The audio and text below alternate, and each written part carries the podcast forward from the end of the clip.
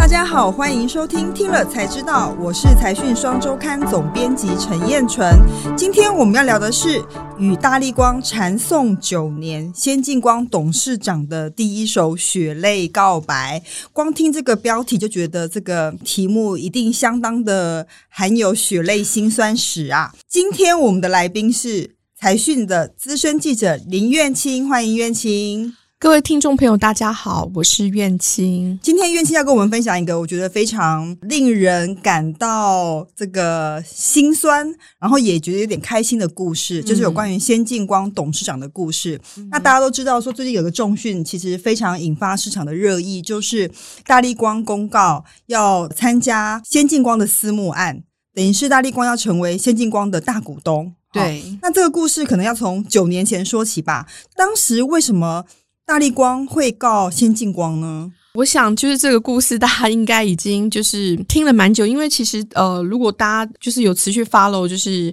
大力光跟先进光的这个诉讼，其实应该说是在二零一三年的时候呢，那时候就爆发出说，呃，当时的董事长其实不是呃现在的这个高维亚哦，就是他当时董事长是另外一个人，不是现在的先进光董事长。对，当时的董事长是现在的先进光董事长高维亚的岳父。就是他叫林中和，那那时候呢，就是刚好就是大力光有四个工程师要准备离职，就是从大力光离开这样子。然后呢，他们大学同学听到这个消息之后呢，刚好就是也在先进光工作，于是呢，就是跟总经理这边来提到说，哎，有四个大力光的这个。工程师想要离职，对，那我们觉得要不要去就聊一聊这样子，就这个蛮合理的，因为大力光的这个研发技术非常的强，这等于是。股王嘛，哈，之前是股王，是甚至甚至一度要挑战六千元，所以大家代表的是他的技术很进步，所以他那里如果有工程师要离职，大家一定会想说，哎，那他的技术一定很不错，去挖角或者是说去找他来，应该很正常吧？对，但这个部分来讲的话，就中间的过程，就是我觉得，就是像这一次我们去专访星光董事长高伟亚时候，他其实有提到说，就是。大家对于营业秘密这件事情的认识其实还不够那么深哦，正确的观念对，所以是大力光认为这些工程师窃取了他们的机密之后跳槽到先进光，对，这是大力光原本的认知。但是呢，其实叶晨其有聊到说，哎，既然是大力光的离职工程师，大家应该都会觉得说，哎，很想来面试。那如果说可以成为这个。公司里面的一员的话，可能会变成这个很重要的一个成员之一嘛？了解。当时的这个总经理叫做罗章俊，他就面试是先进光的总经理，对，先进光的总经理罗章俊呢，他就觉得说，哎。面试完就觉得很不错啊！你看他们的学历都很漂亮，一个是什么早稻田大学的硕士，再加上他们本身又曾经任职于大力光，然后就觉得说，嗯，好，那就是一拍即合。那个时候当下就害了这四名工程师，没想到就是这个中间有一个环节，就是出现了一个很具争议性的部分，就是这四名工程师呢，他们离开大力光的时候，因为他们那时候在大力光里面，他们有撰写了程式。然后他们觉得说，哎，这个城市是我写的，啊，那我当然就是可以把它留下来做纪念。于是他就离职之前就从大力光这边下载了城市的这个档案，然后把它带走。对，他是把它存在他家里的电脑里面，就带走之后存在家里面的电脑。可是大力光那时候就认为说，嗯。那你下载了之后，我怎么知道你是不是把这样子的一个档案拿去先进光？就是有点带枪投靠嘛，因为我们的味道，对对对对对，没错。所以这个部分就引发了很大的争议，然后大力光也因此就提告了，对，就就提告了，对，而且他连那个时候的负责人就是林中和啊，还有就是雇佣他们的这个总经理罗章俊也一起一起告下去，对，一起告下去这样。哦，所以他在九年前提告到现在，等于是整整九年的过程中，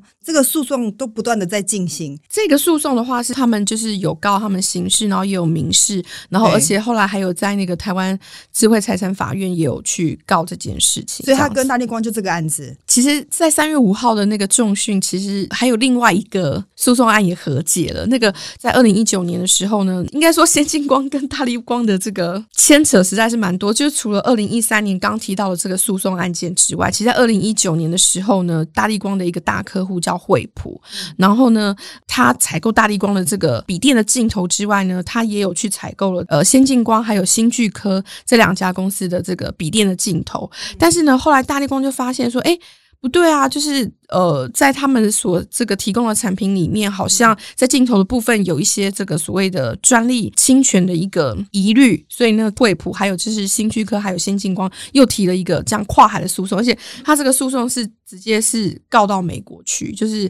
二零一九年九月份的时候，他就申请说他可能要转移到这个加州的这个法院来做这个审理的动作，那这件事情也成了，但是这件事情就因为这样一直到这个他们发中讯之。前就是这件事情才达成和解，应该是说大力光跟先进光的部分才达成和解，这样。所以他们是大力光跟先进光是先和解台湾的部分，然后再和解美国的部分吗？对，哦，是这样。对，但是同几乎时是对，但是其就是他们是同时在三月五号的时候发布这样子的这种，觉得这是蛮有趣的情况，因为大家知道说大力光是台湾的这个镜头的。技术非常领先，甚至独步全球的厂商。但是呢，最近因为华为掉客户，因为受华为的影响，其实业绩掉的蛮多的，所以最近这个大力光的股价表现并不是非常好。那大家就会猜测说，哎，它到底大力光？一直过去都专注做手机镜头，有没有可能会跨到车用镜头嘛？那现在这次又开始有一些和解的动作，就会引发很多外界的揣测，说：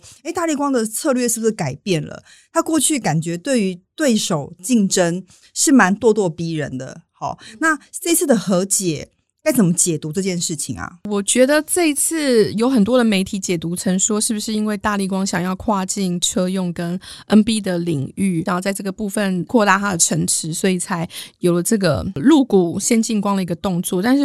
我可以就是从一些逻辑面跟事实面的部分来，经过你很多的测访，对对对，其实这个部分其实不是事实，因为我觉得应该有。有蛮多人其实也知道说，其实大力光早就已经在车用的镜头有一些布局了。那以他的实力来讲的话，你们觉得他要进军笔电的镜头市场会是一件非常困难的事情吗？当然不是，因为你看现在连惠普都是他的客户了，那大家就可以知道说，如果连全球第一大的这个笔电的品牌都已经他的客户，那你们觉得他还需要透过入股这件事情才可以去扩大他的实力吗？了解，所以他现在就是要以和为贵就对了。应该是说这件事情对他来讲的话，其实是有点类似像策略投资的意义。了解，对对哦。不过其实这次除了我们想像大概了解一下他策略的概念之外，重点还是想放在先进光董事长现在这个高维亚的身上了。因为毕竟一家公司跟一个人面临到九年的官司这么长的时间。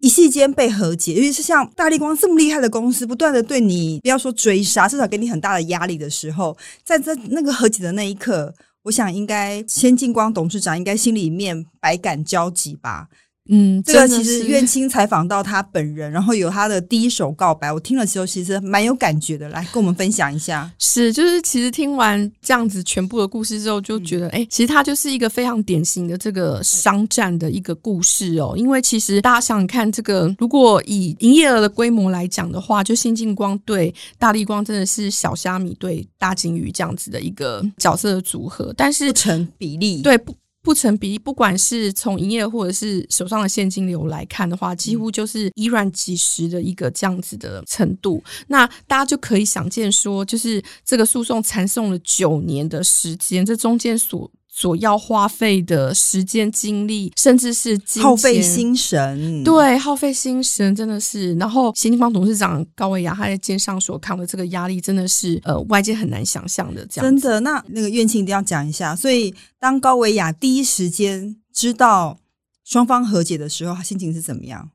一定很多人跟他说恭喜呀，一定跟他说你终于解脱了。是是，他心里面的想法是什么？我觉得印象很深刻的一个台词，就是那时候专访的时候，他跟我提到说，三月五号那一天就中讯一发布完，而且是早上就是六点半的时候发布这样子一个中讯，然后他回到公司的时候，一路上所有的同事都在跟他说董事长恭喜，就是五味杂陈的情绪。就是他回去他的办公室之后，把门关起来。他就开始痛哭，然后就是真的哭了蛮久，他心情才关上门之后爆哭。对，就是可以这么说。就是他坐在他的位置上之后，他就突然回想这一切，然后就觉得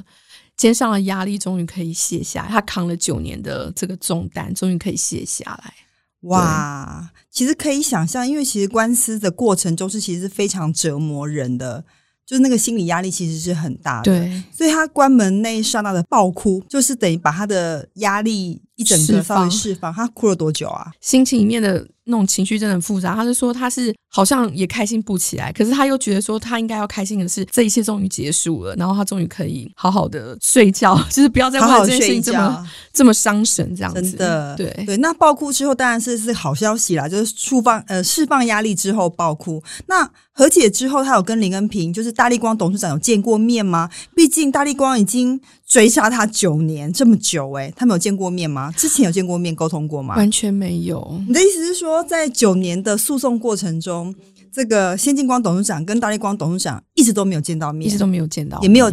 沟通过，没有。那所以后来和解的时候，他们见了面了吗？应该说，在农历年前的时候呢，双方其实律师啊就有针对一些和解的部分在谈啦。但是真正他们碰面是在农历年之后的事情。那时候第一次碰面就是双方要针对这个部分要有一个正式的这个会面，然后去签署一些合约嘛。对，那个时候才有。所以他们农历年后就正式见面。是。那谢建光董事长心里面应该很忐忑吧？抓着他问说：“为什么要告我？”有这样子吗？没有这么情绪化啦。是。他心情是怎么样？他其实觉得，嗯，因为。大家也知道，说缠送九年下来，然后你又没有管道可以去跟他好好的去做和解这件事情，那就是对于大家，就是在这九年当中，其实就是你来我往这样子，都是要透过比如媒体啊，或者是律师，对这样子。所以其实中间来讲的话，他们其实就是都不知道说对方对这件事情的真实的一些情绪或心情，所以他其实是蛮紧张的。所以当林恩平看到他的第一句话是什么？他说林恩平就。笑笑的跟他说：“这条代志那是卡在见面的时阵都免不干那样。”对哦，他用台语说：“如果我们早点见面的话，就不用弄得那么复杂，就可以早点解决的意思。”是是是是是哦，这跟我相信跟先进光董事长一开始内心的假设应该很不一样。你可以想想看，一家一家公司告了你九年都不放过你，代表的应该是非常气或非常坚持。没想到一见面的时候这一句话。其实感觉林恩平就是一个，其实可以不用不用这样追杀他，以及好像是个好人的感觉嘛。他有觉得说，哎，就是觉得之前好像两家公司都蛮针锋相对，但是觉得那一次碰面，他觉得哎，对他的态度其实觉得还蛮。蛮好，跟他想象的不一样，对，跟他想象不一样。不过我觉得对台湾厂商来说，能够和解是好事啦。毕竟市场很大，大家一起来把这个饼做大，一起来这个做这个市场，我觉得这是比较好的。所以当然是我们是乐见和解。但是对于先进光董事长来说，他当然一方面因为和解了觉得很开心，但是在诉讼过程中，这个苑青在财讯六二九期里面写到这个先进光董事长的这个第一手告白的时候，讲到说他非常在这个诉讼细节跟过程中。其实是很煎熬跟折磨的，可以举几个例子吗？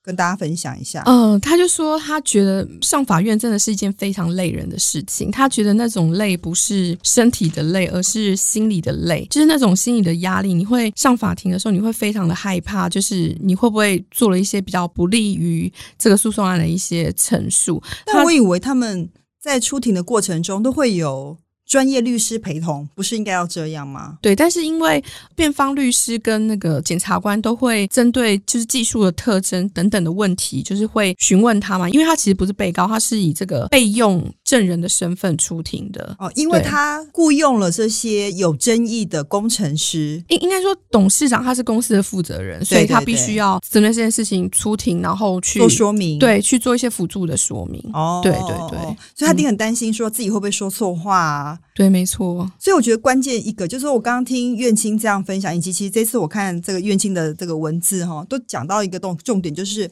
多半的台湾企业对营业秘密的内容不够了解。我相信从先进光董事长到那四位工程师，可能都不知道他这样的做可能触犯营业秘密。对，这样没错。那一天，董事长他一直在强调，就是说他希望以他切身之痛，然后来唤醒大家对营业秘密这件事情的重视，跟要有正确的观念。因为他觉得当初其实他也不能够保证说，如果他那个时候是担任星光的总经理的时候，他会不会也做一样的决定，就是去雇佣了这些从大力光离职的工程师。但是我觉得他有提到一点非常关键，就是说他觉得这些离职的工程师其实真的是不应该把之前在公司里面去设计的这些呃城市，把它下载下来，然后带回去家里面去储存。因为大家可能要有一个就是很正确的观念，就是说，其实你在公司所做的一切的事情，应该都是属于公司的资产，你是不能够在离职之后把它带走的。当然，就是先进光本身其实并不是呃希望这些离职员工要带枪投靠，但是他并不知道说哦，原来这些离职的员工他离职之前他做了一个这样的一个下载动作，然后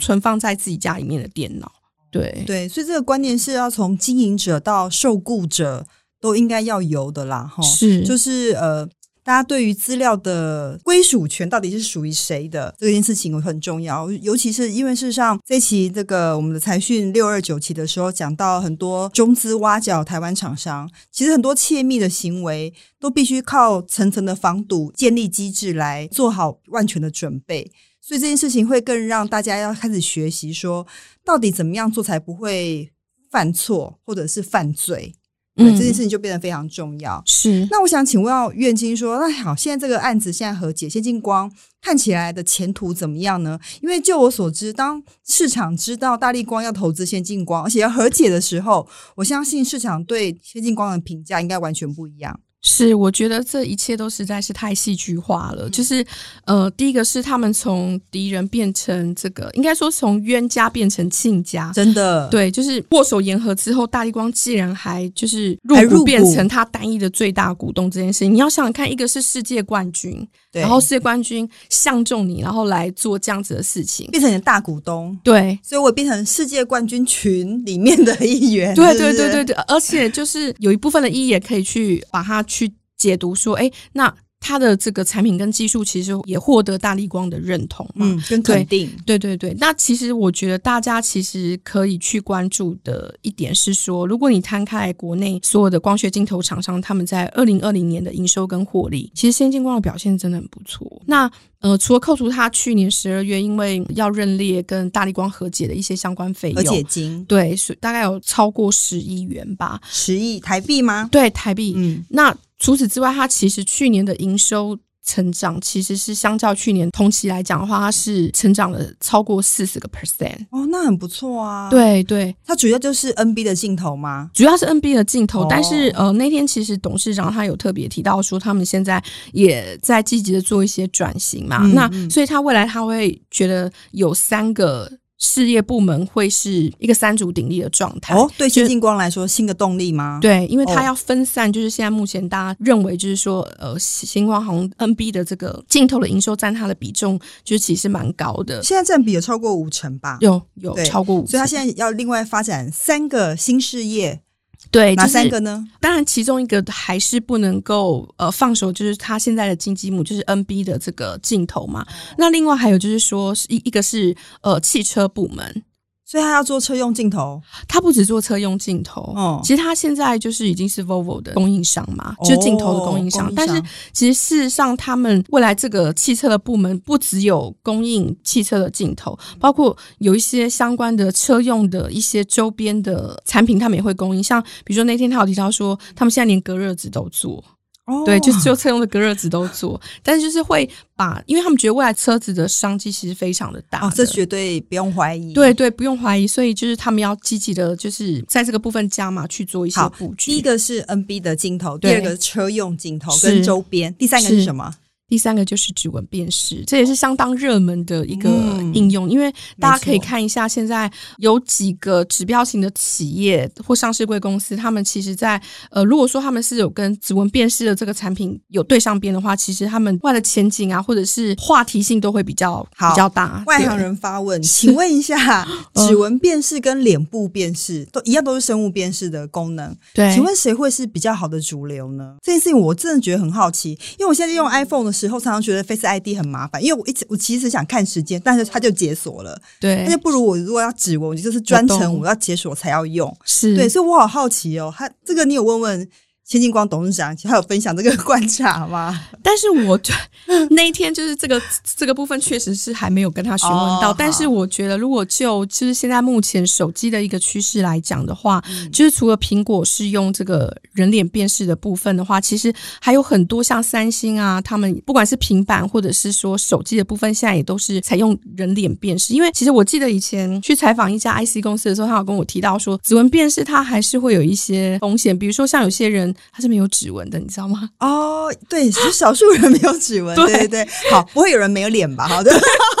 就是除非你知道整形啊，就是对对对，所以他们会觉得说，哎，其实 Face ID 虽然它就是使用上面可能会有点太敏感的问题，但是它好像就还是是一个未来的趋势这样子。但我可以补充了，因为事实上 Face ID 当然可能比较精准，可是它可能会有隐私的问题，这也是为什么指纹辨识会存在的原因之一啊。我想是这样，所以我想在不同的领域还有各自的应用。用的方法跟方向，没错，所以可能还市场都还是蛮大的这样子。对对，今天非常谢谢院庆跟我们分享先进光的故事。他在本期财讯的六二九期里面有完整的报道。那我觉得他其实先进光的故事，其实可有有某种程度来说。它可以是台湾产业的发展的缩影跟对照，甚至这个借鉴。是，所以我觉得呃，大家蛮值得读读看的。然后，更何况它里面也有大力光的故事的角色在里面，而且他对于这个先进光董事长情绪的形容，我觉得这次院青可能没有讲的很完整，大家细细来读一下文章的文字。是是是，没错没错。对，